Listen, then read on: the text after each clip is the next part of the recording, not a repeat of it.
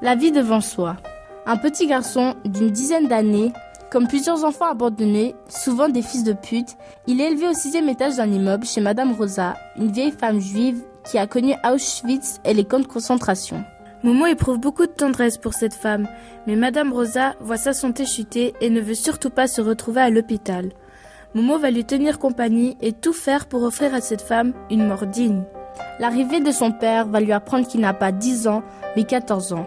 Suite à cette importante déclaration, le père de ce jeune homme fait une crise cardiaque. Mais Momo ne se refait pas pour autant, parce que c'est pour lui une habitude de ne pas avoir vécu avec un père et une mère. Seule Madame Rosa est importante à ses yeux. La mort de Madame Rosa s'approche à grands pas.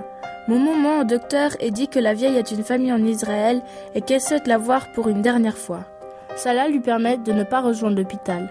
Comme Momo pourrait tout faire pour sa nounou, il décide de l'emmener se cacher dans son trou juif. Va-t-on retrouver Madame Rosa? Que lui est-elle arrivée?